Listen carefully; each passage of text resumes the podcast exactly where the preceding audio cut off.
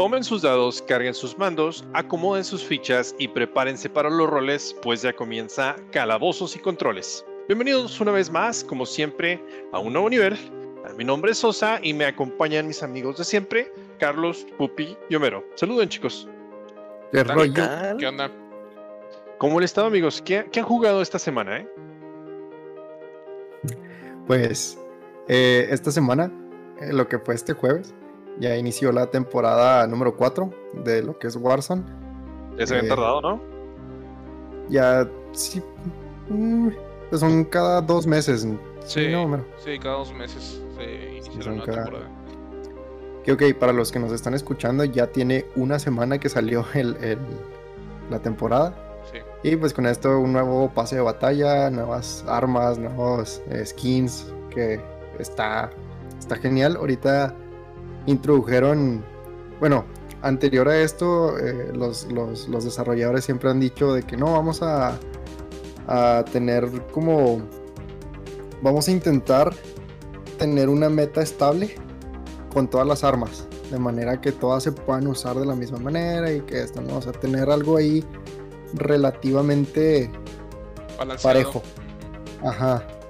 Pero introdujeron un arma, una LMG, que está así súper rotísima. O sea, esa madre, no, con un cartucho así bajas tres equipos, cuatro equipos completos. Sí, literal. Sí, porque son, Oh. es de 100 balas y, y mata cuero que con 8 o algo así. Y no, ¿Una nueva está- arma nueva? ¿Rota? está No puede ser. ¿En Warzone? En Warzone. ¿En Warzone? Sí, es ¿Y en el algo, mundo de las guitarras? No lo creo, viejo. Es algo muy polémico porque cada temporada introducen algo que rompe el juego por completo. Y lo quieren arreglar y luego lo rompen más en la siguiente. Entonces, A huevo, huevo, huevo. Ya, ya había comentado Raven Software que, que, pues, que le van a nerfear eh, próximamente. Pero pues a mí ya, ya como que uno se acostumbra ¿no? de que a ver, la arma nueva que metan seguro va a ser la meta, la que va a estar rota. Y sí, siempre es así. No lo supo. Increíble tendencia. Sí, ya, sí, así venden skins para el arma. Está bien. Y bueno, de skins, ¿apenas van a meter a este John McClane o ya está en la Ya. en el juego? ya. Ya lleva Ya- rato. Ya Ya está. fue. Eh, Eso me gusta. Es de, las, es de las poquitas cosas que me gusta de Warzone. No, o sea, yo no me considero fan y no ni siquiera sé si lo puedo jugar. Pero me gusta que meten así skins de, de diferentes personajes de películas. Sí. Pues-. Realmente nada más son ellos. y los de Halloween está el de Friday the 13 está Jigsaw. Ah, bueno. Sí, Sí. También, exactamente. sí, sí. Nada más. Esto no se compara con Fortnite que, que lo trae mi hermana me enseñó y hasta tienen cosas de BTS y Oh. no sé qué tanto. y- ¿Sabes De que hecho, For- no- Fortnite se, se- la última temporada se trató de esmerar en que supuestamente hay un desmadre en un lugar y, y no es exactamente, no es propiamente la isla, pero está Jonesy que lo mandan a que busque a los mejores cazadores. Entonces, de esa manera se Ah. trajo a Lara Croft, se trajo a- o sea, es una excusa perfecta para hacer un crossover hermoso. Se trajo a Lara Croft, se trajeron a Aloy, se trajeron a Aloy desde este Horizon Zero Dawn se trajeron a Kratos, se trajeron a Master Chief. Querían traerse a Samus, ¿No- pero ¿No entró Boba Fett? Según yo lo había visto. Igual, no juego En- Fortnite, entonces no sé. no, pero creo. entró, no fue Boba Fett, fue Din Djarin, el Mandaloriano. Ah, ok. Esa que también creo que fue la- la- el- en la Navidad pasada, o poquito antes, cuando precisamente había empezado la temporada.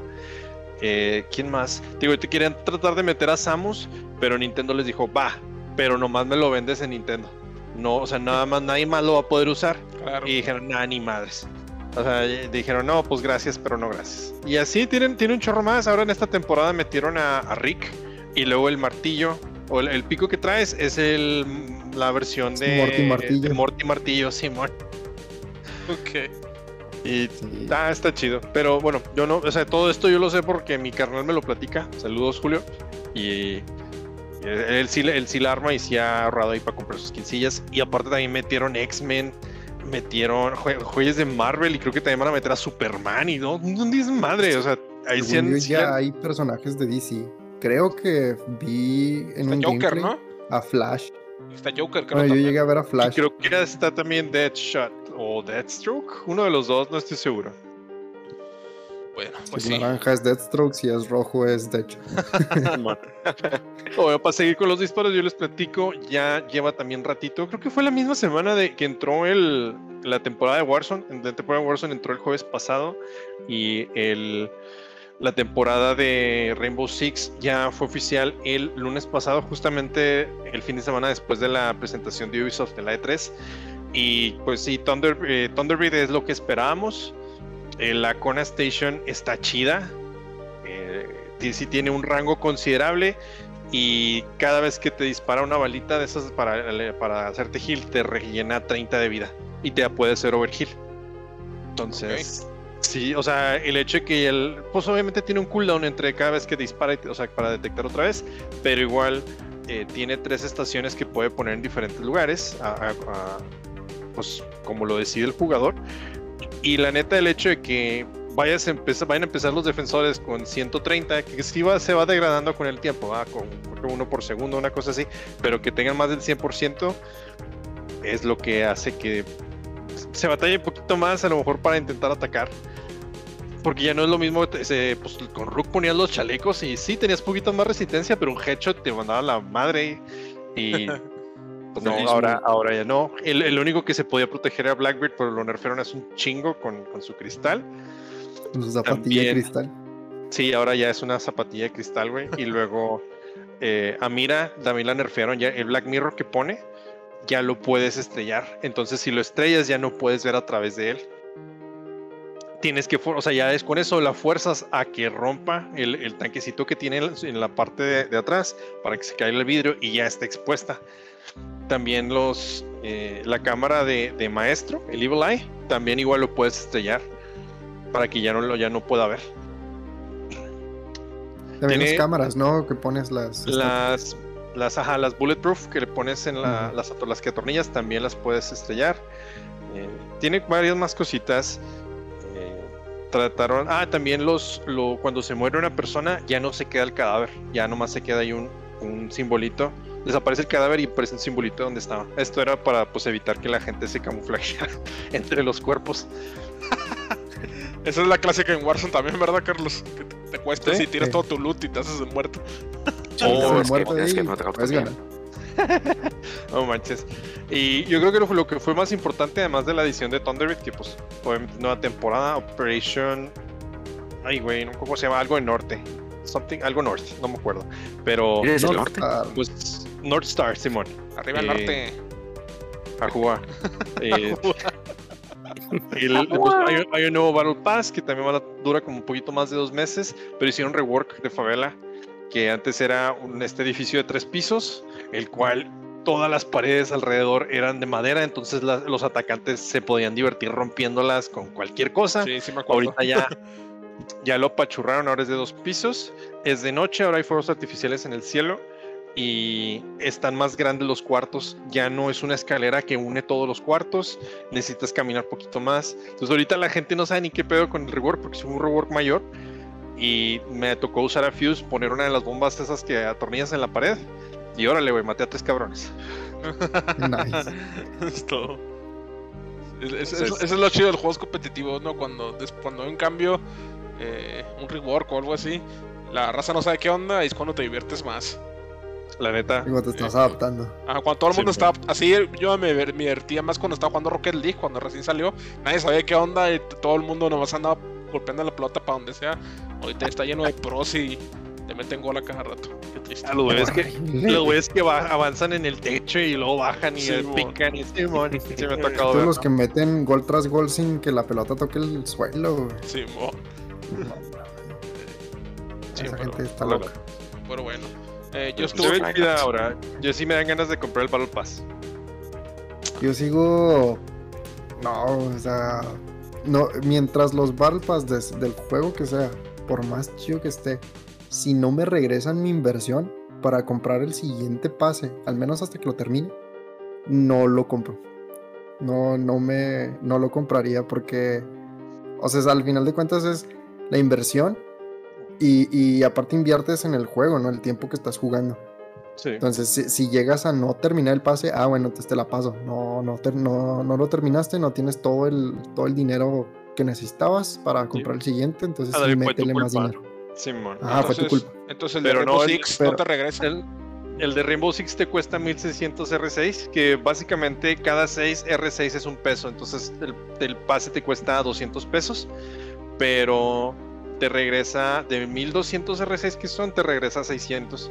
Micha. Te regresa nomás la mitad. Lo único, lo único diferente y que se me hace interesante es que, pues sí, a lo largo de los tiers te van dando eh, alpha packs, que es con lo que sacas más skins y para diferentes, ya sea para armas o para los operadores.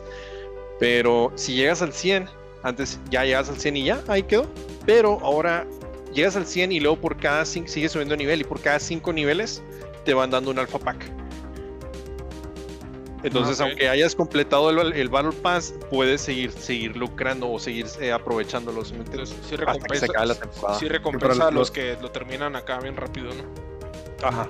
Que para los que no sepan, el Alpha Pack es el cajitas de loot, donde salen skins de arma, skins de operadores, que te pueden salir inclusive operadores si es que no tienes todos desbloqueados.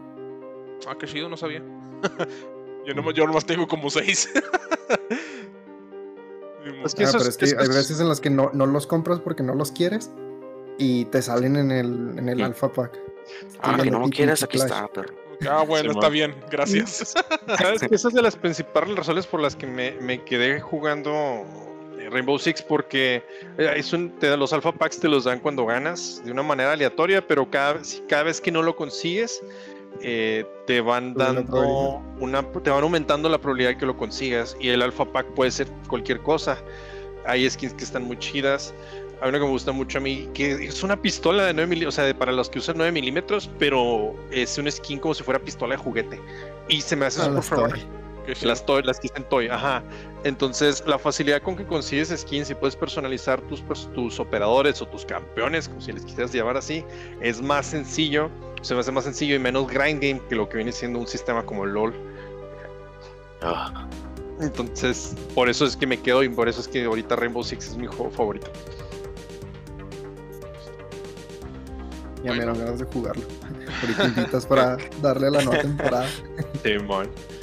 ¿Tú, Pups? Yo, pues. Pues mira, hablando de grandeo, güey, pues yo volví a crear una cuenta para jugar Final Fantasy XIV. Sí, que ahorita está el, el boom de Final Fantasy XIV. Este, por la nueva expansión que va a venir en noviembre. Que creo que era noviembre. Este, y pues ahorita mi YouTube está repleto de que el veterano de WoW de 15 años prueba Final Fantasy XIV por primer día. Y así se la va, primer día. Y luego están así como que, ah, sí, están muy este ah, es- escépticos. Y después, este, ya, pues, el segundo día, tercer día, y este, ah, este- este- este- este- esto es lo que le falta WoW. Y pues sí, porque ahorita Pero WoW es- tiene mucho, una, una temporada de, ¿cómo se dice? De, ¿Sequía? o sea, sí, de sequía de contenido, güey. Sí. For the horse.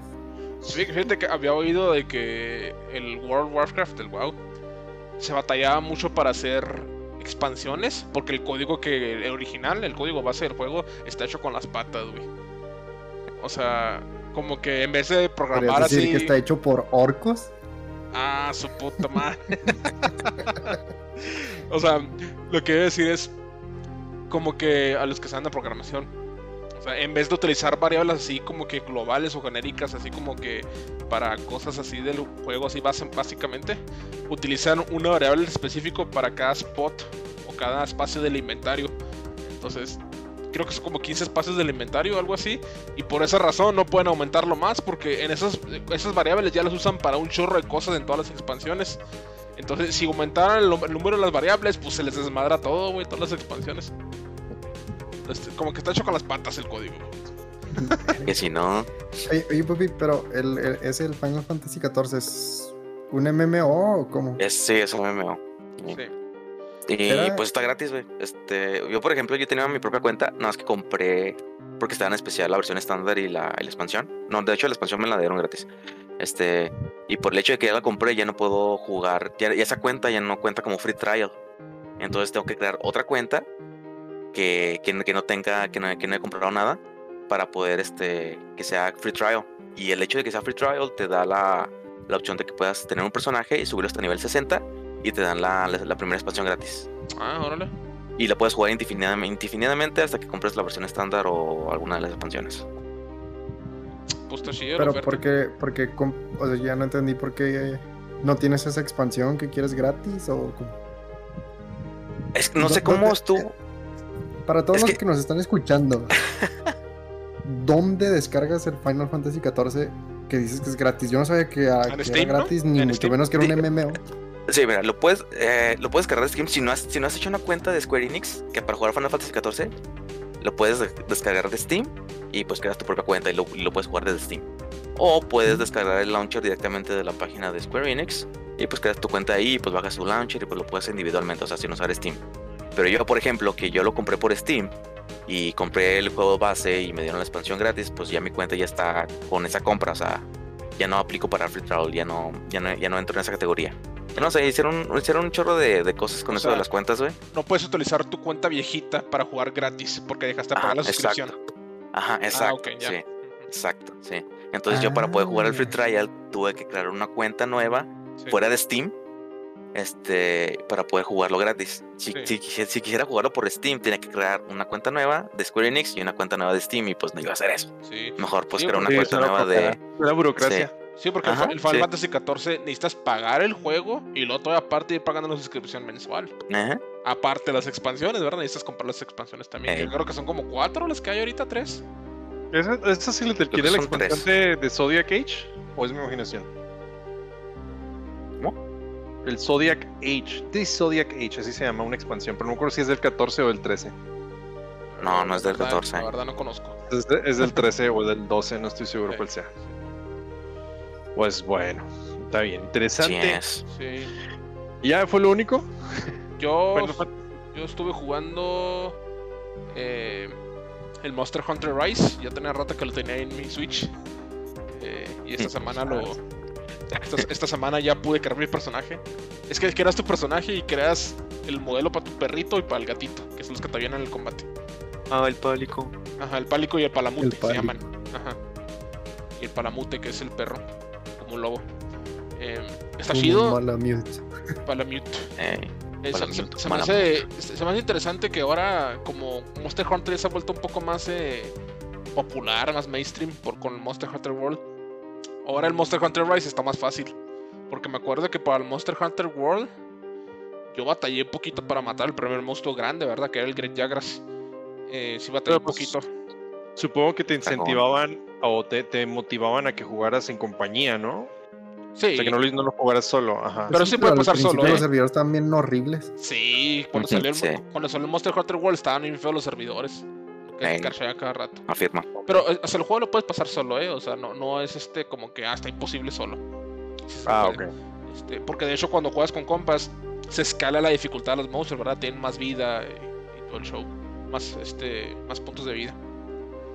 Eh, les digo que el Rise como que ahora está más fácil porque el primer monstruo no batallé en nada en matarlo. este... Te mató solo. Casi. este. Ahora usé otra arma. En el Monster Hunter World primero usé las espadas dobles. Que es porque me quería sentir como personaje de Full Weibo, De- full Weibo, a huevo. Full Weibo a Full Sword Sword Art Online. con dos espadas como quedito. Este, Starbasta Streamo. Eso estoy gritando que. está chido. Eh, y luego en el World después empezó otro personaje con un martillo. Y el martillo también estaba chido, pero se me hacía como que estaba muy lentillo. Estaba bueno los putazos que metías, pero se me hacía como que era muy tedioso. Ah, pues Yo- es que supongo que eso es para el tanque, ¿no? Para las personas que les gusta hacer tanque. Sí, sí, sí. Pues para las, es que el martillo es para aturdir, o sea, les das a la cabeza y los aturdes. Eh, y ahora empecé eh, el Monster Hunter Rise son las mismas armas que el World, prácticamente. Es mucho, mucho de la interfaz del World. Eh, Tiene algo nuevo, ¿no? Tiene lo de los. ah, ah, los strings, algunos como unos, sí, unos los, hilos, los, ¿no? los Wirebugs, ajá, que es, este, son unos bichos que utilizas que son como hilos que utilizas para ataques especiales, para inmovilizar al monstruo o hasta para montarlos, es lo que está chido. Yo no he llegado a montarlos todavía Uh. porque estoy al principio todavía del juego. Pero ahora escogí un arma que se llama el Switch Axe, que es un hacha que se puede convertir en espada y tiene poderes elementales. Y eso está chida, me gustó. Dime que el mango del arma cambia dependiendo de los colores de tus Joy-Cons. ¿Neta? No, no, no, te estoy preguntando. No, no, no, no. Es que como se llama Switch Axe. Ándale, yo también Ah, pensé que hacía una referencia algo No entendí la referencia. No, no, no, no. Ah, es- digo, ese, ese es del World y desde antes tal vez, porque yo no jugué Monster Hunters antes del World. Eh, mi primera experiencia fue el World. Eh, está más fácil, maté el primer monstruo bien fácil, solo. No batallé en nada.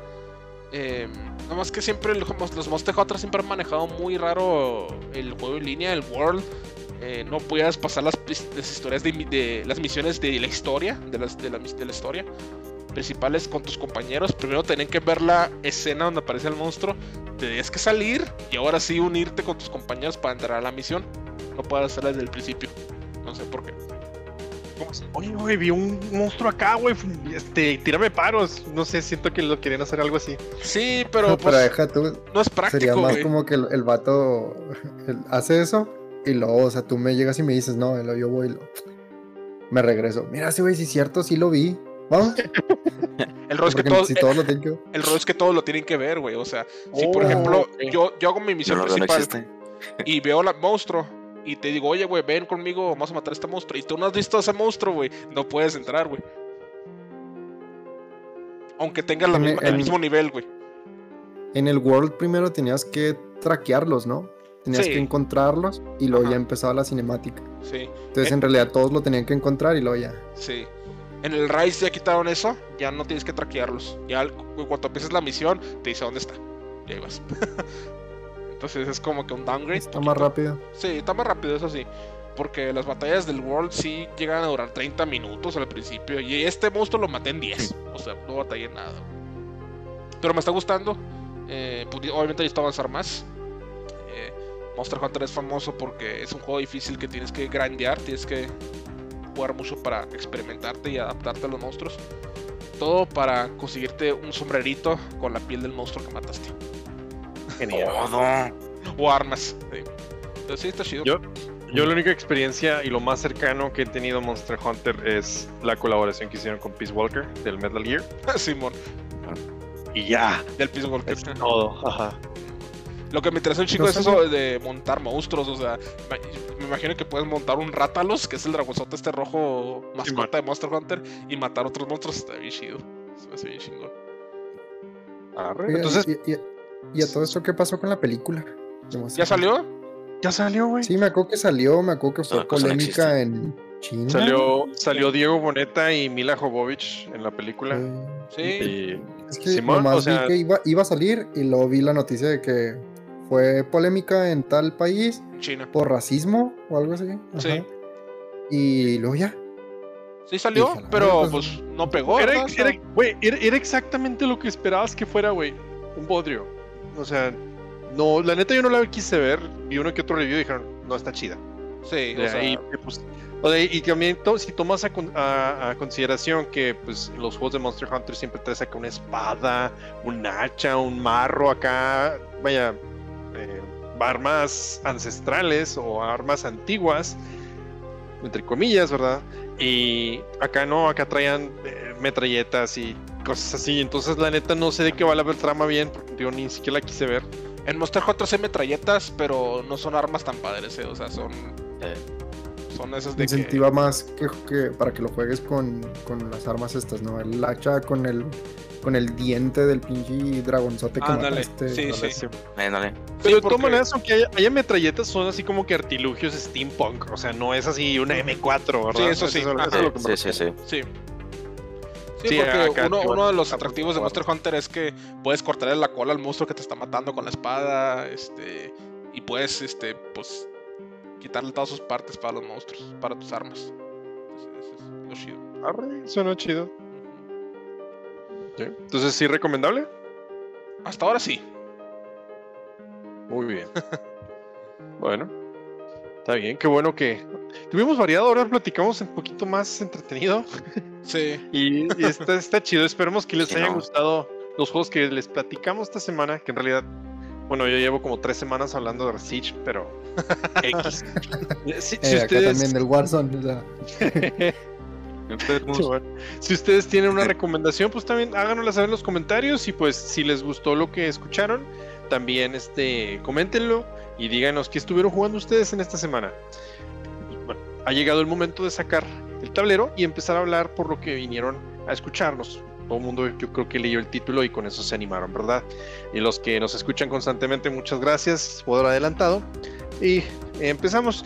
Ha pasado una semana, un poquito más, desde que eh, ocurrió la E3 de este año. Y pues comentarios han habido por todos lados.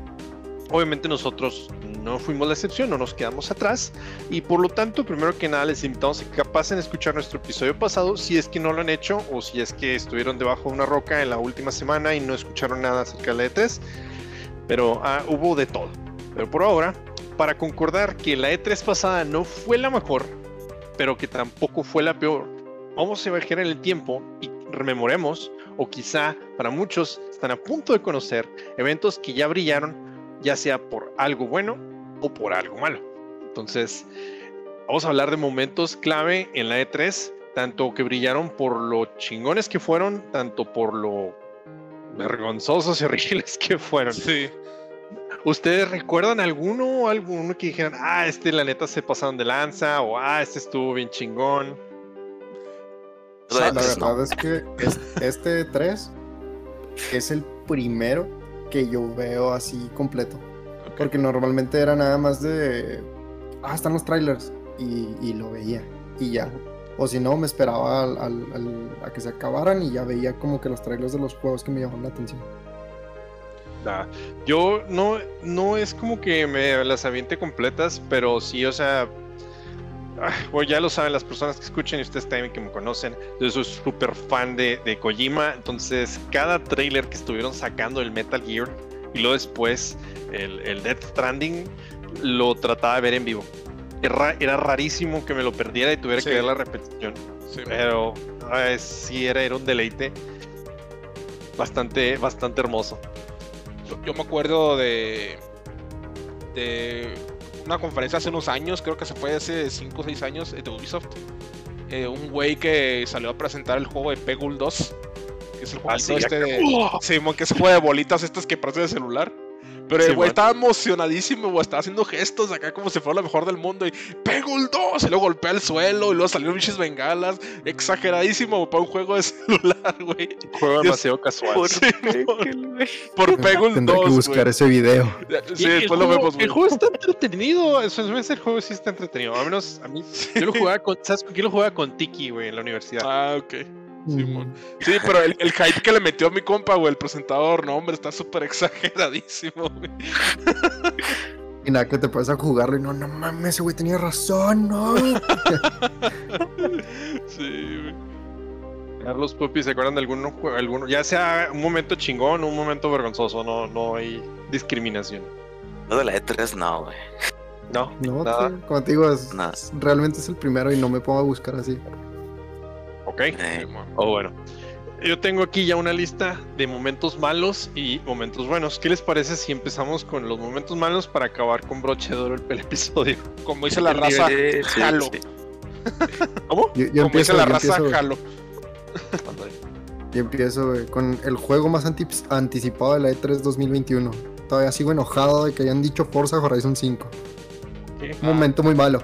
De las E- E3 Awards, ¿te refieres, verdad? Sí. De los- Ah, ok. de los- Breath bueno, of the es- Wild, carajo. Sí. No sé la neta ni cómo se fue esa, esa, votación, pero yo creo que ni siquiera nadie la peló. Eh, Nah. Mm. No, o sea, estamos de acuerdo en que sí fue algo, pues no bochornoso porque no sé si, bueno, yo no la vi y la neta ya después cuando tuve en platicar Bueno. dije, no, pues no me perdí en nada. eh, no, no estoy triste que me lo perdí. Hasta casi casi dices que los, los no, anyway. eh, ¿cómo se dice? Los que iban ganando, güey, nada, sacaban acá de una tómbola. eh, Como que el mejor juego de Xbox y lo- la tómbola acá, madres. Y ya Metroid, Metroid este. 5, a la verga. Mira, e- eventos muy vergonzosos, hubieron bastantes. Yo me puse a investigar y vi diferentes listas y estos concordé en que los fueron los que dije, no manches, o sea, cómo esto pudo haber pasado. Pero lo padre es que, pues, o sea, le pasó a todos, le- absolutamente, tanto Sí. a, a Microsoft como a Nintendo, como a Sony, por igual. Y, y también le ha pasado a desarrollos como a Sega, Konami y ahorita vamos a verlos. Ubisoft. Entonces- Y nadie se salva, o sea, güey. Nadie se salva. Sí, nadie se salva, nadie, o sea, es, es indiscriminador esto. Entonces, primero y empezando chido es en el 2011, el E3 de 2011 presentaron el Legend of Zelda Skyward Sword, que la principal característica era que ahora con el control del Wii Motion Plus ibas a poder manejar la, la espada de Link y el escudo pues con, con el suficiente precisión para que se, se estuviera de acuerdo los movimientos de tu muñeca. Sí. Pues empezaron a jugar y estaba el presentador y le empezó a fallar el Motion Plus Sí. en plena presentación. Sí, no podía cortar una, una planta de eco, güey. Sí. Y luego todavía tuvieron que hacer un cambio de la pantalla. eh, Pues se ponían a Shigeru Miyamoto, que él estaba haciendo los, los movimientos. Es como que para decir, ah, bueno, sabes que es que no es este vato, es, Shigeru el que lo está eh, moviendo. Y luego, pues tuvo que entrarle el quite, tuvo que ir ahí enfrente junto con él. A recalibrar, ¿no, güey? No, no me acuerdo si lo recalibraron, Casi que sí, pero. Pero el rollo es que, o sea, estando ya Miyamoto ahí, todavía estuvieron batallando. Y el presentador dijo, ah, ¿saben qué? Disculpen, esto no pasó mientras que estábamos ensayando. Dice, ¿saben qué? Quizás son los teléfonos, de- Sí. de- están causando interferencia, deberían de apagarlos. Sí, amor, sí me acuerdo de eso, güey. Y luego todavía lo más chido, este, ya, pues si yo ya como que lo controlaba un poquito y estaba Shigeru Miyamoto, eh, estaba usando un arco de Link, y luego era un arbolito, era un, como que una enredadera en la que habían muchas esculturas. Y pues las esculturas no se mueven tan rápido, pero pues también con la imprecisión del Wii Motion Plus y, y también Shigeru, pues no sé qué tanto habrá jugado, pero estaba falle y falle las flechas. Y luego todavía el vato dice, wow, esas son unas arañas muy rápidas.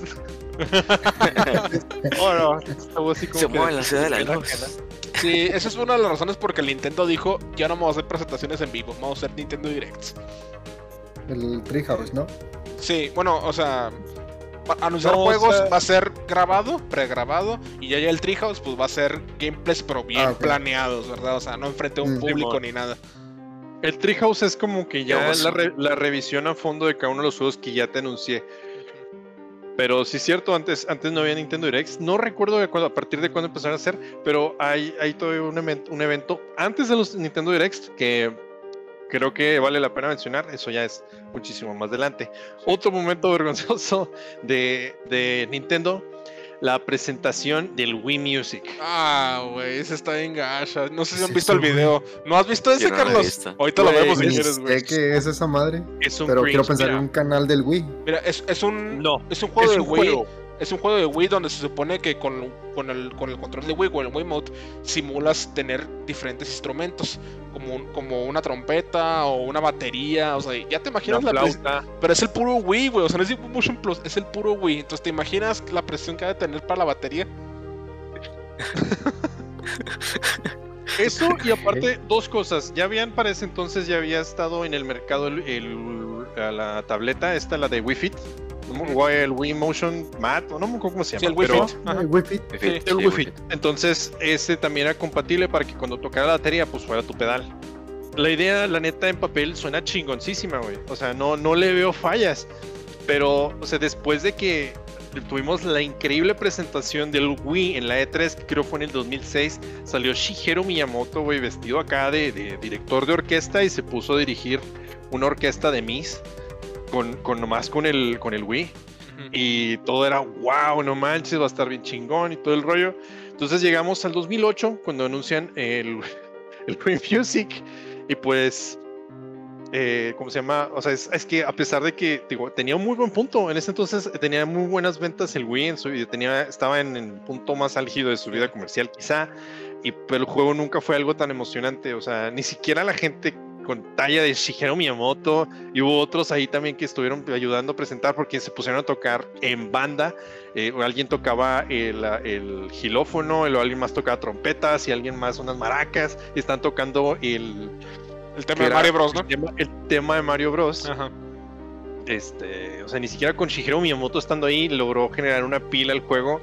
Y pues es que la verdad, si te pones a pensar, y esto, esta idea lo saqué porque me acuerdo mucho, se me quedó muy marcado cuando recién salió ya al mercado y que le hicieron review. No sé si se acuerdan que en MTV antes había un programa que se llamaba Joystickeros. No recuerdo. No lo recuerdo. Recuerdo el nombre nomás.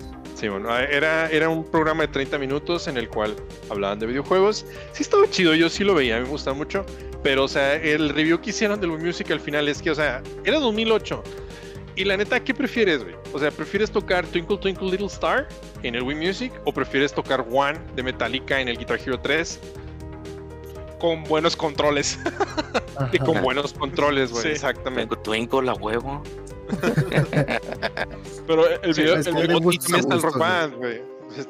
el video que me acuerdo Ah, mucho es de un güey baterista que tiene un Wiimote y un Nunchuk y se pone a tocar batería según él y está haciendo un desmadre, no tiene ni ritmo, ni son, ni nada, güey. Y según él está tocando batería de verdad con el Wii, pero se ve un desmadre, güey. Ne- Necesitamos ver el video, necesitan ver el video para que le entiendan porque no mames, Sí, güey. Sí, sí, Ahorita lo busco, güey. sí, mon. Ya tengo Sí. dos, el de Peggle y el de Wii Music. Bueno, ahí va otro, güey. Este también, este es de mis favoritos porque si dices, neta. O sea, este es de las peores presentaciones de Sony, que fue en el marco de la presentación del PlayStation 3 en la E3 del 2006. Creo que sé cuál es, güey. Creo que sé cuál es. Ya había generado expectativas y especulaciones de la salida de la tercera iteración de esta consola, pues Sony presentó un lineup más o menos decente que nunca terminó de convencer a la audiencia.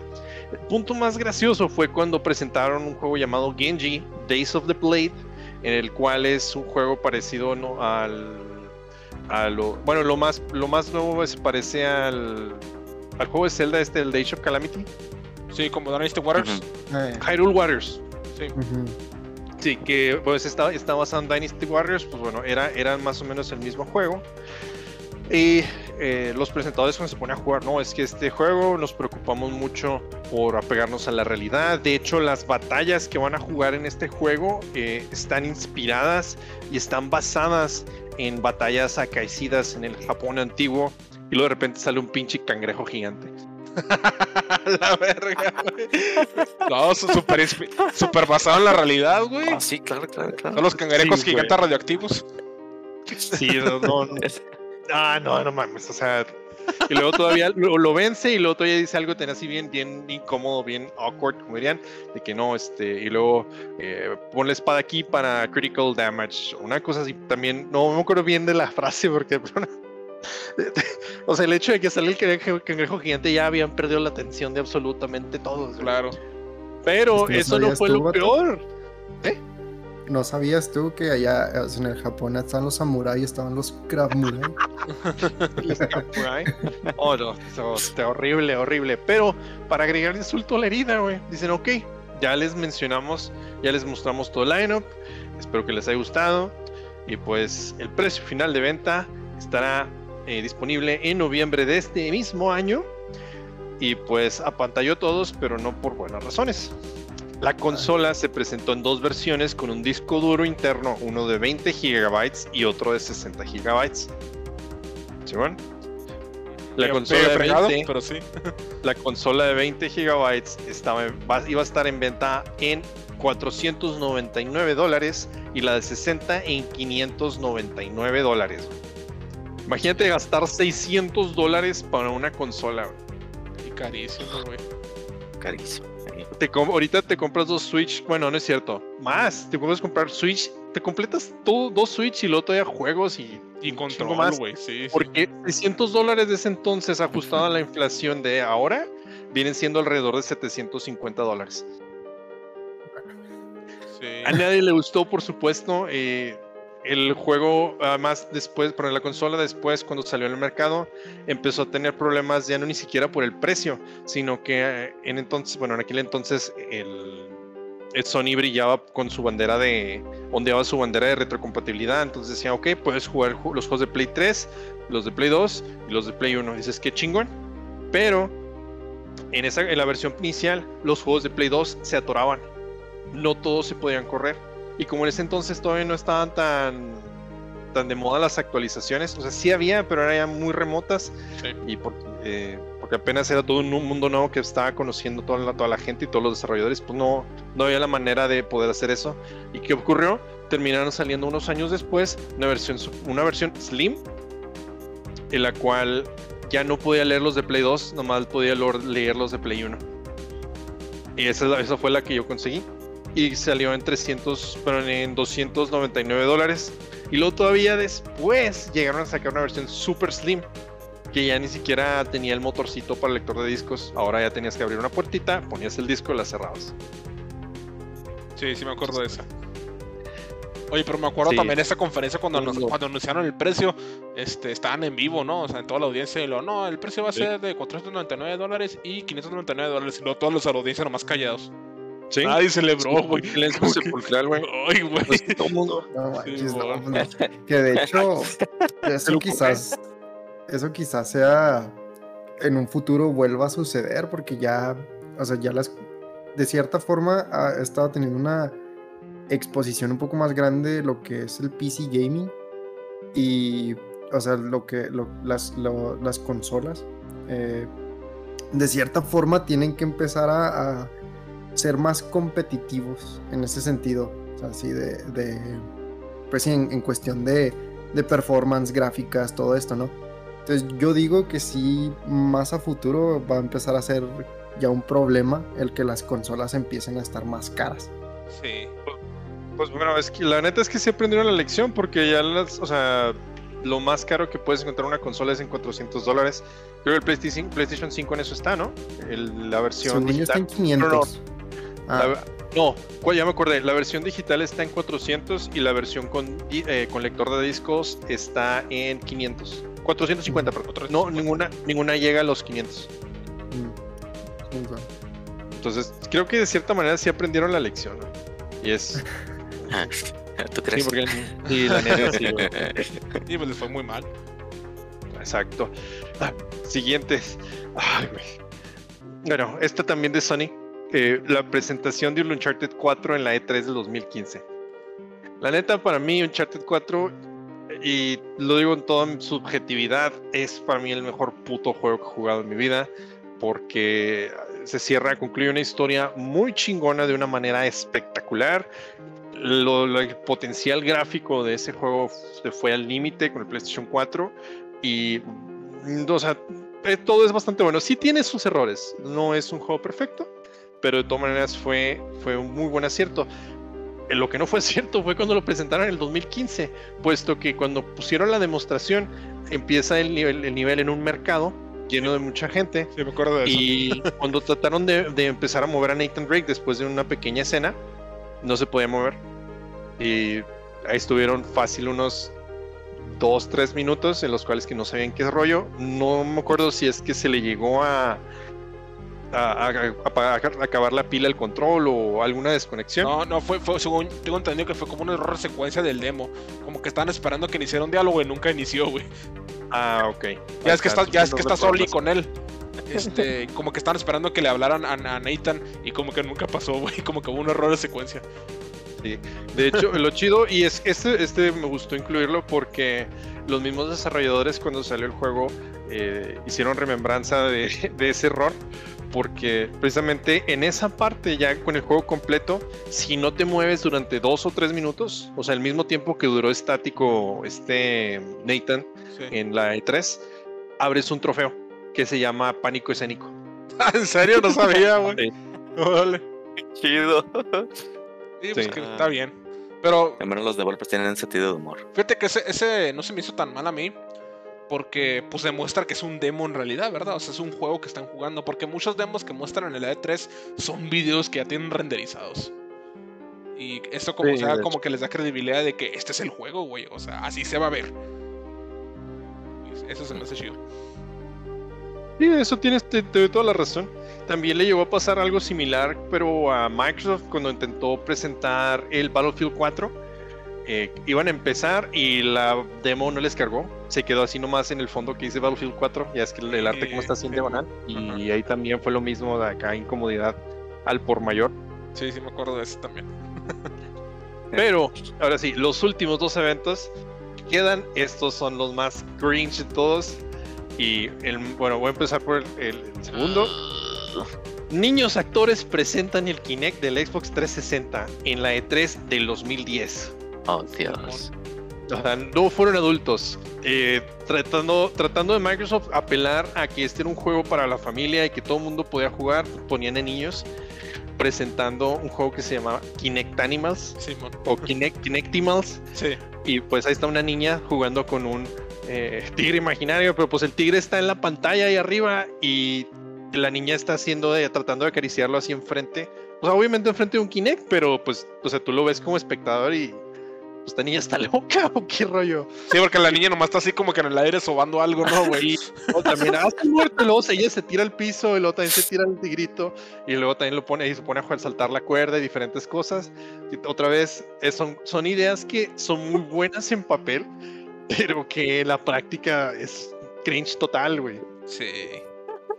Sí, Y luego también presentaron, presentaron otro que se llama Disneyland Adventures. También va, o sea, está esa niña junto con un niño y luego andan volando. Y no, este, agarra las monedas. Oh, sí, ahí voy para allá. Y luego se acomodan. No, agarra todas las monedas el niño.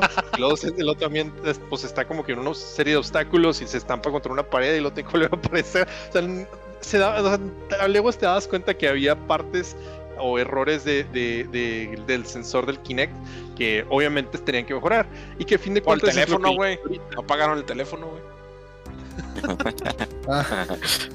No apagaron los celulares. Ah, sí. Sí, sí, sí, sí. Entonces, pero de todas maneras, o sea, y lo, lo no conformes, güey, porque lo, lo presentaron en el 2010 y luego todavía en la L3 del 2011 hicieron lo mismo con niños actores, güey. Entonces Sí, fueron pues. dos presentaciones eh, incómodas de Microsoft. Sí, a, Microsoft le urgía agarrar el, el mismo mercado que el Wii, ¿no? Todo el mercado. Ándale. Sí, man. Y por último, ahora sí, esto es, no creo que algo vaya a superar esto nunca. Así, nunca. Y esto fue durante la misma E3 que presentaron el Kinectimals. O sea, te lo juro que no creo que sea sencillo. Tendrías que esforzarte y hacerlo de güey. Porque salió la presentación entera de Konami en la E3 del 2010. Ok. Fue, ok, el present, la que, lo que lo estuvo haciendo fue un presentador, creo que era el, el presidente de Konami en Estados Unidos, más aburrido que la madre, y luego a la hora de presentar sus juegos, que uno de ellos fue el de AAA Lucha Libre, no me acuerdo cómo se llama el juego, Ajá. pues eh, traía un cinturón de lucha libre que lo presentó al revés. O sea, con el emblema hacia atrás o cómo, güey. No, o sea, el emblema, o sea, sí, el emblema hacia enfrente, Ajá. pero lo Pero que, girado. lo que- ajá, pero ajá, Ah, girado ok, 180, ok. entonces pues no se podía leer lo que decía. Entonces ahí tiene un eslogan y luego también se acercaron tres luchadores, o pero al menos no sé si fueron los de los de verdad, pero salieron tres güeyes, uno de Dr. Wagner, otro de la Parca y otro que ni siquiera sé quién es. Y de, pues como obviamente no se pueden agarrar madrazos ahí enfrente de la presentación, o madrazos entre comillas, eh, se empezaron a golpear el pecho y como que se le estaban haciendo de todos. Y no, no, no, espérense chicos, y luego ya se los llevó. Eso fue primer error, o primer caso error. Y luego, segundo, para presentar el Karaoke Revolution, un juego que tenía Konami, te lo comprabas y te venía con un micrófono para que lo conectaras al PlayStation. Y estaba chido, ¿no? Porque sí tenía buenas rolas para cantar. Pero se les ocurrió buena idea traer a un coro completo y can- que cantara a capela. Ah, Hasta caray. aquí no, no hay nada malo. Ok. Se pusieron a cantar Somebody to Love de Queen. Ajá. Chingón. Ok, muy bien. La neta, no, no, no, voy a, no voy a negarlo. O sea, la neta sí canta bien la chava, la, la- la principal o la líder. Sí cantaba bien. El problema fue que de fondo, mientras estaban presentando, o sea, era como que a presentar cómo se veía la interfaz del juego y todo eso, había una canción diferente a Somebody to Love. No manches, ¿en el juego? Sí, en el juego estaban poniendo, un- en el juego pusieron una canción diferente a Somebody to Love. Entonces, No, pero. La ay, ¿cómo, coordinación, gente. cómo- cómo se pueden equivocar en eso, güey? O sea. Producción. Sí, pues, producción, ¿qué fue eso? El meme de Cosmo, güey. Corte, ¿qué fue eso? Ándale, básicamente. Y eso, eso no fue lo más chido, güey. O sea, para acabarla con la cereza en el pastel, terminó, creo que cerrando y no me acuerdo exactamente qué presentó, pero un productor de Konami que se llama Tak Fuji. Tak Fuji. Eh, para empezar, venía, o sea, ya es que pues la, generalmente los presentadores siempre traen camisa o están, se suben en traje o Sí, algo. muy formal. ¿no? Este güey venía así bien fachoso, y luego pelo así desmarañado, como, pues no rastas, pero así un desmadre. Que a lo mejor te lo entendería si fuera un desarrollador, pues ya siendo un productor es un, es un puesto más importante y Y pues el vato no sabe hablar inglés, entonces sí habló con la básicamente. chaviza, güey. Güey, básicamente habló Sí. gibberish durante, durante toda la presentación y O sea, nadie le entendió lo que dijo. Trató de hablar inglés sin saber Sí, inglés. Trató, trató de hablar inglés sin saber inglés. Ay, Oh,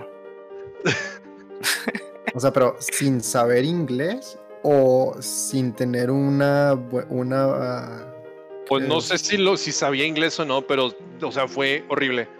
Buscas el video y no entiendes lo que dice, güey. no manches. madre. Qué feo, güey. Sí, error pena, tras error tras pena error. ajena, sí, güey. y una pena ajena horrible y todavía, todavía hasta la fecha es considerado el momento más vergonzoso e incómodo de la historia de la E3, güey. No manches. Me, me acuerdo, me acuerdo mucho ahora que dijiste de ese de que no hablaba inglés. No me acuerdo qué presentación fue. Fue en 2016, creo, algo así. Alguien estaba hablando japonés. Y tenían un traductor que estaba. Un intérprete, no, pero no estaba con él. Era un intérprete que, como que tras bambalinas, estaba traduciendo todo lo que decía en micrófono, ¿no? Y Ajá. llegó un vato en jap- este japonés, empezó a hablar japonés y no lo estaban traduciendo. Y en el fondo se oye, y nomás ronquidos así como que el, el vato, el intérprete estaba dormido, güey. No. No me acordaba de O eso. sea, sí. est- está dormido y luego de repente se oye así como que se despierta y luego se oye así bajito que dice, oh shit. O sea, ¿Neta? Sí, así, sí se oye. güey. No me, acuerdo qué pres- no me acuerdo qué presentación era, no, no, no era Nintendo, creo que era Sony, pero no recuerdo qué, qué presentación era.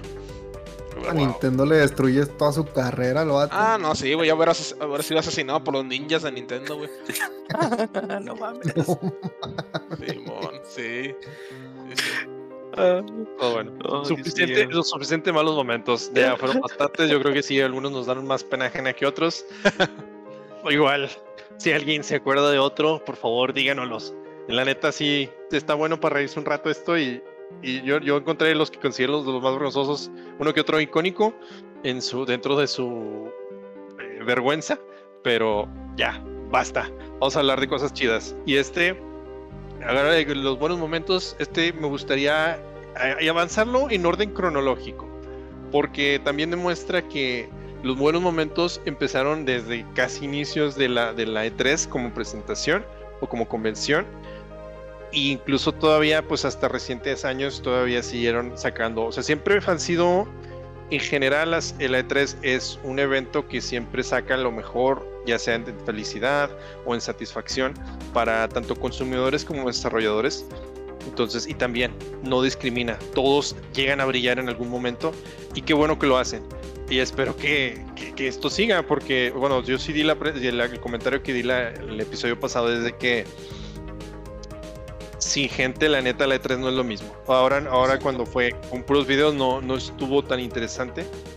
Entonces espero yo que acabe la pandemia para que eh, esto pueda regresar a, a brillar como lo era antes. Entonces nos vamos aquí el año remontando en 1995, hace 26 años. Híjole. Hace 26 Oh, años. Ya, ya me hiciste sentir viejo. Eh, Sí, era eso, eso más o menos era la idea. Ya habíamos platicado de este evento, pero siento que es de las cosas mejores que han existido. Y no es la primera vez que lo hace, pero no fue la única vez que lo hizo. Ahorita vamos a ver. El precio del PlayStation 1 en la E3 de 1995. ¿Sí? Sí. esa presentación o sea, el- fue en un auditorio chiquito, no es lo que era ahora, que ya es, es- creo que hubo, hubo uno que otro E3 que fue hecha en el auditorio donde hacen los Oscars, creo que en el Kodak, que es un teatro. Sí. Pero no, este fue un auditorio chiquito y pues era nomás entre empresarios, en realidad no era tanta, era más sobrio el- la presentación. Pero eso no, no impidió que, fuera, que ocurriera lo siguiente. Después del anuncio, que fue de general aburrido, hablando de muchas cosas técnicas acerca de los gráficos y el funcionamiento del Sega Saturn, mencionaron que ya en cuanto acabaran de terminar la presentación o la E3, iba a empezar a estar a la venta en un precio de 399 dólares. Todo el mundo aplaudió, cali- no cali- no, ni siquiera cálidamente, pero sí tibiamente. Sí, O como, como- como por este cortesía. Compromiso, ajá, por compromiso. Entonces, después de esto, se sube el representante de PlayStation, se acomoda en el podio, dice 2.99 y se bajó. Sí. Todo el mundo aplaudió. Quedó, Todo el mundo celebró. quedó Sí, sí. celebrando, güey. Porque Pero espérate, ¿cuál, cuál, cuál era el de 399? el Sega Saturn, la, Ah, última- ok, la penúltima consola de Sega. Sí, la que fue antes del. Dreamcast. El Dreamcast. Así es. Y pues des- desde entonces, porque en ese entonces también Sony apenas estaba incursionando en el mundo de las consolas. Y el hecho de que un principiante te fuera a dejar en ridículo, eso también le da puntos de, de- de respeto. Sí. Sí, sí. Y, y- y hablamos de cómo Sony hizo todo eso, ¿verdad? Este, Exacto. con mucha maña. ¿Cómo llegó a esta consola? Sí. Que igual también después brilló también por la calidad y bueno, el resto es historia, ¿verdad? Porque Claro. no sé si sepan, el Sega Saturno renderizaba en cuadros, no en triángulos. Eh, Los polígonos eran, eran, No sabía. Eran paralelogramos y haz de cuenta que había veces en que sí tenían que ser triángulos, pero para poder realizar triángulos en la programación del Sega Saturno tenían que ponerle la base igual a cero. Ah, no mames. o sea, una, una cholada, no, güey. Era una cholada y te- terminaba ocurriendo que los el- el- las proporciones del juego original, si comparas por ejemplo un Tomb Raider que salió en tanto en PlayStation 1 como en Sega Saturno, en Tomb Raider se ve bien, la, o sea, se ve delgada, alta y todo normal. En el Sega Saturno, en el port del Sega Saturno se ven, se ve apachurrada. Se ve más como- chaparra. Como chonchita. Ándale más, ándale como gordi buena. Fue de las Habría, habría que ver una comparación. Un video de comparación ahí o algo. Sí, luego, sí debe de haber por ahí, luego, luego lo buscamos y sí vale la pena revisarlo. Bueno, siguiente, la presentación de Reggie Fils-Aimé como el presidente Ah, eh, de Nintendo de América.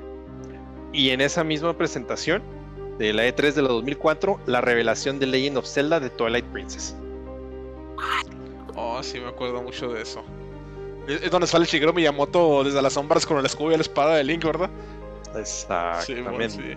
sí, sí, sí. Primero que nada, a la hora de empezar el- el- la presentación, bueno, le tocó a, a Reggie hacer, o sea, presentarse al mundo entero y esta fue su primer diálogo. My name is Reggie. I'm about kicking ass. I'm about taking names, and we're about making games. Oh, El güey no venía a bromear, agresivo, venía ¿no? a hacer las cosas. Sí. Sí, quería hacer lo que tenían que hacer. Y la neta, la dirección de Nintendo bajo, bajo Reggie fue algo que brilló durante mucho tiempo hasta que se retiró. sí. Y ahorita, pues, que ahorita está con este Doug Bowser, que todavía no hace algo como que para, brille, para que brille, porque obviamente le van a quedar bastantes años ahí en la compañía. Pero esperemos que. Bueno, Reggie dejó un espacio muy, muy difícil de llenar, un hueco, unos zapatos muy grandes que, Sí, que llenar. claro. Y la neta, esta frase me gusta mucho, pero no es mi frase favorita. Le- yo creo que habrá que revisar, revisar un episodio completo de, de uno de mis, pues sí, personas favoritas de los videojuegos. Y yo sé que a muchos les va a sonar el nombre Satoru Iwata. Sí.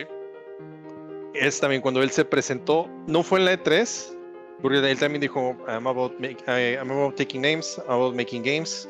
Dijo que eh, había, eh, acababa de jugar este, Smash y que le había ganado a Reggie. y todo el mundo lo tomó broma y como fue, fue algo bastante gracioso, fue en el 2005. Y bueno, des- regresando lo- al tema del 2004, eh, después de que precisamente habían sacado, lo- o sea, cuando recién salió el Nintendo GameCube y que lo habían presentado en la E3 por primera vez, que fue la del 2001, habían puesto un par de tech demos, una en la cual te mostraba cómo, qué tanto podía renderizar el GameCube y esta, esa demostración se le llama Mario 100.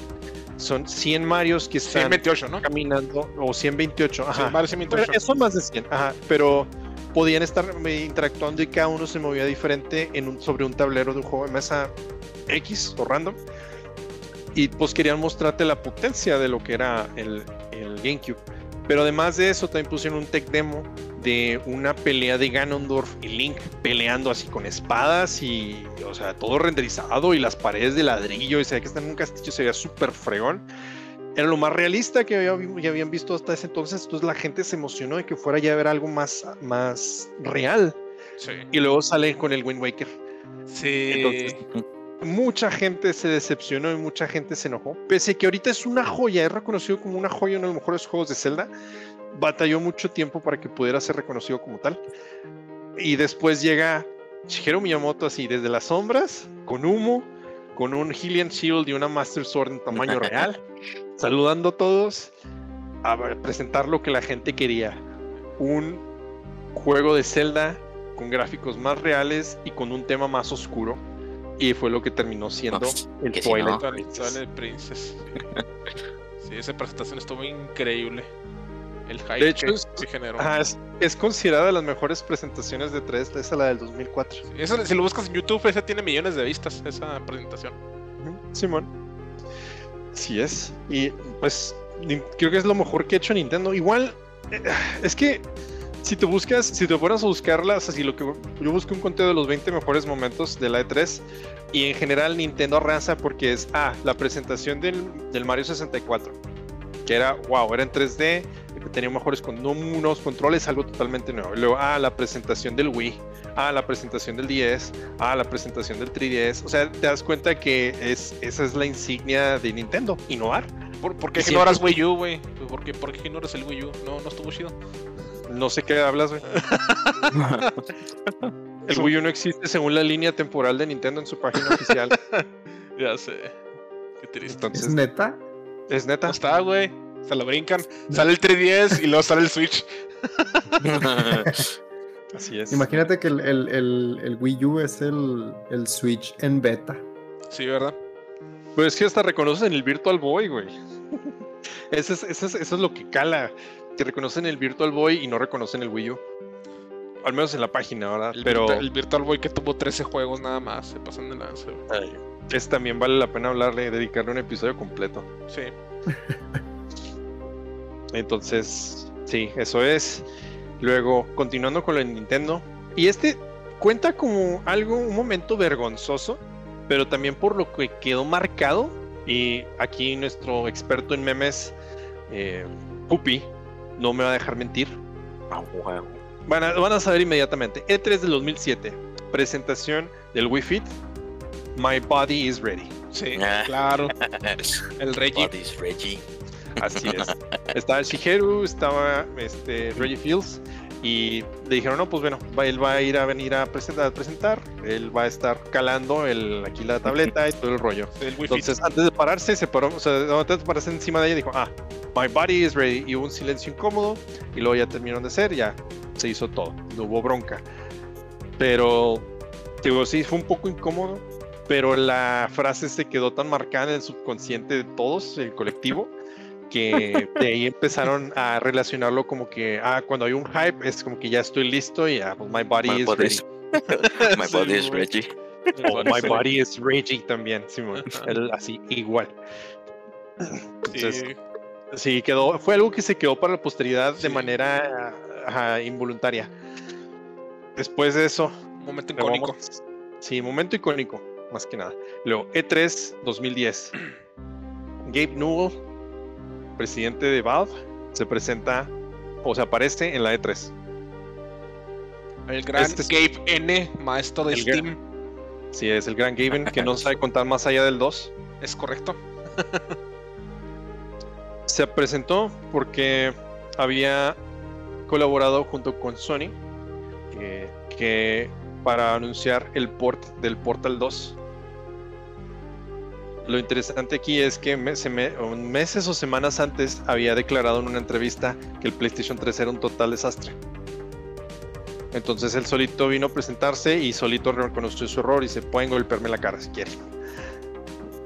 Pero el hecho de que haya sido una persona tan importante eh, porque pues Steam fue el mayor, la mayor tienda de venta en línea o de venta de para cómputo en línea o de, de juegos de computadora en línea Sigue eh, siendo. durante mucho tiempo. Sigue siéndolo, pero ya no es el coloso que era antes, puesto que Epic Games también está haciendo un muy buen trabajo, a pesar de que a lo mejor Pupi le, le, le dé coraje. O sea, Pero- tengo entendido Epic Games no está generando ganancias. O sea, en sí están, sí tienen un, un marketing muy eh, Agresivo. padre, ajá, muy agresivo y todo, pero sigue Steam sigue por mucho eh, ganándoles todo. Sí, pues que Sí. Epic, Epic está gastando mucho dinero en los juegos gratis que regala. Está invirtiendo mucho en, en, en, en cómo llamar a, los, pues sí, a las personas, ¿no? A la tienda, pero no es, no es como que esté creciendo en sí. Pues no, no crece, pero de todas maneras, más allá de que, o sea, de que tenga ganancias o no, la gente sí empezó a voltear a algo más que no fuera Steam. eh, Sí, eso que sí. no fuera Steam. Siempre Sí. la gente era, ah, ya están listas las ofertas de Steam, ya sea de invierno, verano, primavera, o otoño, y este es hora de comprar. Y siempre era My Wallet is ready también, continuando con lo de. Eh, entonces, en el 2010, que llegara él y se presentara en algo que había echado, o sea, le había echado tierra y reconociera su error también fue algo bastante impresionante.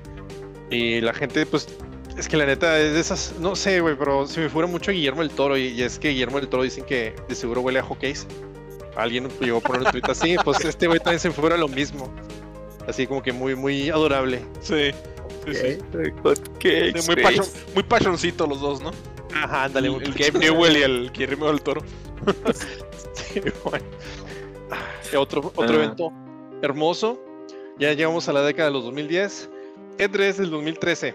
Después de la presentación del Xbox One, mencionando que no podía quedarse el Xbox sin conectarse más de 24 horas en línea, sus juegos Ah. iban a tener DRM y que iban a tener una cantidad limitada de personas que iban a poder jugar ese juego y la gente se quedó totalmente encabronada.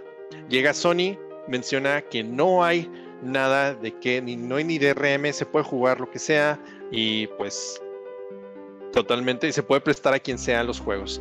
Sí. Acto seguido ponen este tráiler durante la E3 y le que dicen, ah, este, este es un tutorial para eh, poder eh, ¿Cómo prestarse ¿cómo se llama? juegos, no? De para, para Sony. cómo prestarse prestarse, juegos y lo sí. paso uno prestando el juego y luego así se lo pasa al, al- al presentador de, de la E3 se lo pasa al presidente de, de Sony de Japón les digo, gracias y ya eso Sí. es todo esto es absolutamente todo Pero el video hasta tiene un intro acá bien sangrosote acá. Primer paso y luego sale acá un intro y no sé qué tanto.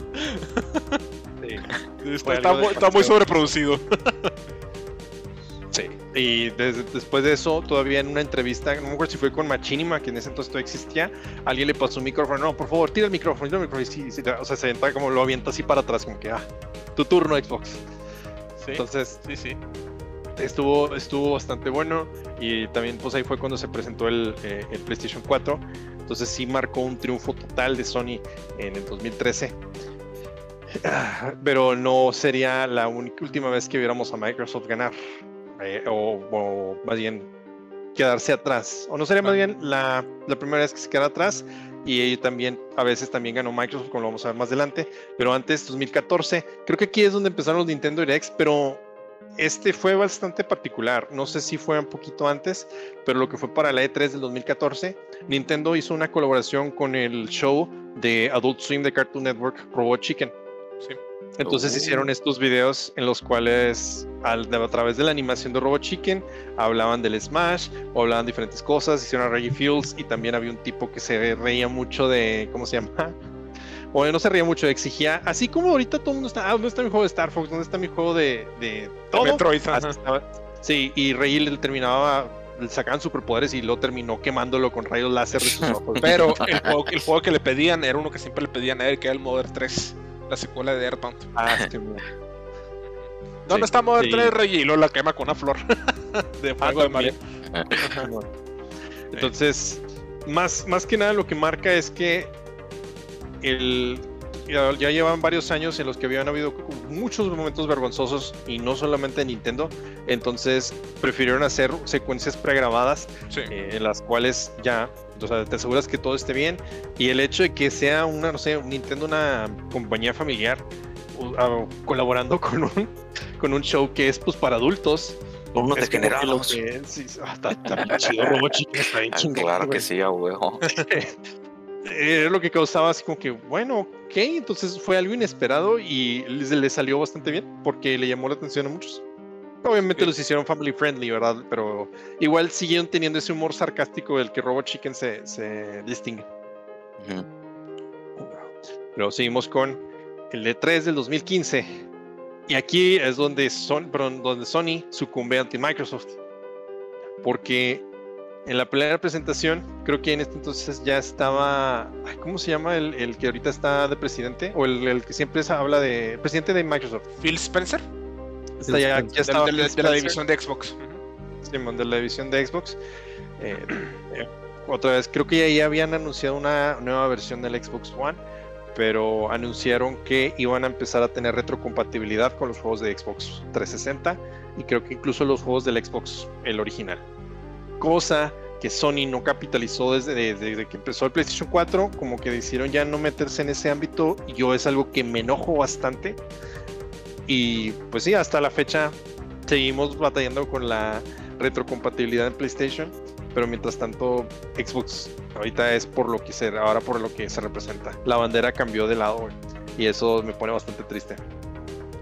Sí, tú como fan de Sony, ¿verdad?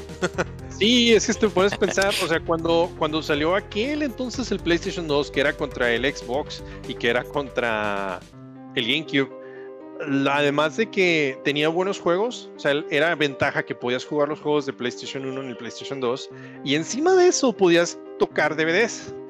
Entonces, sí. te ahorrabas un, una, un tocadiscos de DVDs y a la misma también era una consola de videojuegos. Entonces eso es lo que terminó ganándose. Y ya esa versatilidad ha quedado en el olvido por diferentes cosas que sí logro entender el porqué, pero de todas maneras siento que no es algo que debieron de haber soltado, porque era algo que los caracterizaba y cambiaron su imagen totalmente. Y alguien más aprovechó ese, esa ausencia de que en este caso fue Microsoft. Yo te entiendo, Nintendo también está igual, no quiere emular nada, no quiere tener nada de compatibilidad ya. Ah, pero sí vendiéndonos los, los emuladores a 60 dólares. Claro. Hermoso. Lo peor es que sí lo compré. Soy culpable de eso. sí. ¿Compraste el de, el de Mario 3D? Claro que sí, güey. Está bien. Pues yo, Me yo odio, no- pero pues lo necesito. Oye, ¿ya habías jugado el Mario Sunshine antes? A huevo, güey. No, sí, güey. Ah, bueno, o sea, hay, hay gente que no tuvo la oportunidad de jugar Mario Sunshine, entonces por eso la Eh. metí. Está chido, pero sí, definitivamente hay muchas cosas que hablar de ahí. Ah, pero lo más chido de todo es que Sony no se quedó atrás, ah, logró sacar así como que la patada de ahogado o de perdida quedar con honor. Porque unos años antes, no me acuerdo si fue en presentación de Square Enix o fue en presentación de Sony, habían anunciado, oh, el juego que habían estado esperando, que la gente ya lo había estado pidiendo. Y luego, Final Fantasy VII regresa. Pero el que anunciaron era un port del juego de PlayStation 1. Lo pasaron a PlayStation 3 Sí. y también se, va- se iba a poder jugar en computadora. Ese fue de los, creo que fue de ese 3 en el 2014 o en 2013, fue de los videos en YouTube. El, ese tráiler tiene uno de los eh, cantidad de dislikes más grande en, trailers de videojuegos, así de plan. Todo el mundo, todo mundo lo detestó. Entonces, todo el mundo estaba con ese mal sabor de boca. Y luego ah, ponen este anuncio. Sobre lo puso, lo puso Sony. Ponen este anuncio en el cual se escuchó una voz diciendo que a veces es bueno regresar y que están, li- eh, pues, están listos para volver o están listos para poder volver a atacar. Se ve una persona con una metralleta en mano, o sea, como, como mano, pues, y luego en eso eh, se avanza y sale la eh, por espalda eh, la esta persona con pues, pelo güero de picos y con la La icónica espada. icónica Buster Sword. ¿Quién es ese Pokémon? Y pues claro que fue el, el grito de todo el mundo porque justamente cuando terminó el tráiler, lo único que salió es remake. Todo el mundo se volvió loco y Sí. se emocionó, se esperanzó y es justamente lo que todo el mundo estaba esperando. Y hasta ahora, o sea, tú lo jugaste hace poquito y dime, dime qué tal está el juego. O sea, no decepcionó para nada. No lo he terminado, pero está chido, me está gustando. Sí. Y pues ahorita están sacando el Integrate que le agrega un poquito más historia. Y lo único triste es que pues sí se va a tener que estar jugando por partes porque terminó siendo este el Final Fantasy Remake parte 1 y luego no sé, ya no han vuelto a decir nada de la parte 2. Entonces espero que no tarde mucho, pero sí fue algo bastante bueno en su tiempo y a mí también me emocionó porque en ese entonces, pues más allá de que no lo haya jugado, reconozco la historia que hay detrás del juego y sí es algo que totalmente chingón. Muy padre. Siguiente año, E E3 2016. Si te fijas, es 2014 2013, 14, 15 y 16 tuvimos una serie de E3 bastante interesantes. Y esta vez eh, fue el regreso de Crash Bandicoot. Sí. También el, un- el presentador de Sony ye- se anunció, pusieron un tráiler de, de Crash y cuando eh, fue la entrada caminaron, como que esa vez nos- el piso también tenía LEDs, entonces cuando Sí. caminó se veía la sombra de Crash mientras él iba ahí caminando y luego anunciaron que iba a salir para el PlayStation 3, que los tres primeros iban a ser remasterizados o a ser, iban a ser remasterizados completamente y pues que iban a estar exclusivamente para PlayStation. También fue una ovación de pie. Pero hasta el presentador como que hasta le hizo, se arrancó la camiseta, ¿no? Como que le hizo así el gesto. Sí. Sí, fue, fue un, una, un- pues sí, todo el mundo se, o sea, es- siempre de unos años para acá es, es, eh, apelar a la nostalgia es una estrategia de marketing muy buena. claro. Pues bueno, eso la gente también ya lo quería, ya se han escuchado rumores y pues, no, hombre, o sea, encantadísimo. Mi carnal y yo llegamos a platinar los tres. Uh, la, la enfermos. Sí, super, super- somos super fans. Yo conozco eh, Carlos el Topo que gira desde 1996 que salió en PlayStation 1. Carlos el topo. ¿Yo qué? Pero eso no fue lo único, ese no fue el único regreso que vimos en S3. A eso mismo, en PlayStation, desde la mitad de la pantalla se abrió se, y empezó a caminar Hideo Kojima. Después de la ruptura que hubo entre Kojima y Konami, no habíamos escuchado nada, se había escuchado únicamente... eh, habíamos visto videos en los cuales ya lo habían presentado en Sony de América y el presidente John Cerny ya está, estaba encantadísimo que estuviera él y pues que le iban a dar creatividad, libertad creativa de lo que quisiera hacer. Entonces se veía como que el paraíso. Entonces todavía llega y lo primero que dice es I'm back. Claro que todo el mundo gritó. Sí. Todo el mundo celebró. No, yo, yo, yo me emocioné muchísimo. Yo, ¡ah! Sí, yo también. a, mí, a mí me dio un escalofrío bien sí. grande. Y después de El eso anunciaron, así, así literal. Y, y después de eso anunciaron el primer tráiler de, de Death Stranding. Que todo el mundo se quedó de what the fuck. Y dices, bueno, me espero al siguiente tráiler. Y dices, entiendo menos ahora de lo que entendía en el pasado. Y dices, bueno, eh, tal vez un tercer tráiler me ayude a comprender. No, es, y mucha gente, o sea, duró muchos años desarrollándose, tres años. Pero yo creo que cumplió. Hubo gente que dice, no, es que es simulador de Uber Eats, Pero yo creo que las personas que siguen diciendo eso del FedEx La Simulator historia. La es historia. gente, ajá, es gente que no, o sea, nomás supo, vio gameplays, nunca lo jugó, entonces no sabe ni, ni qué onda con Kojima.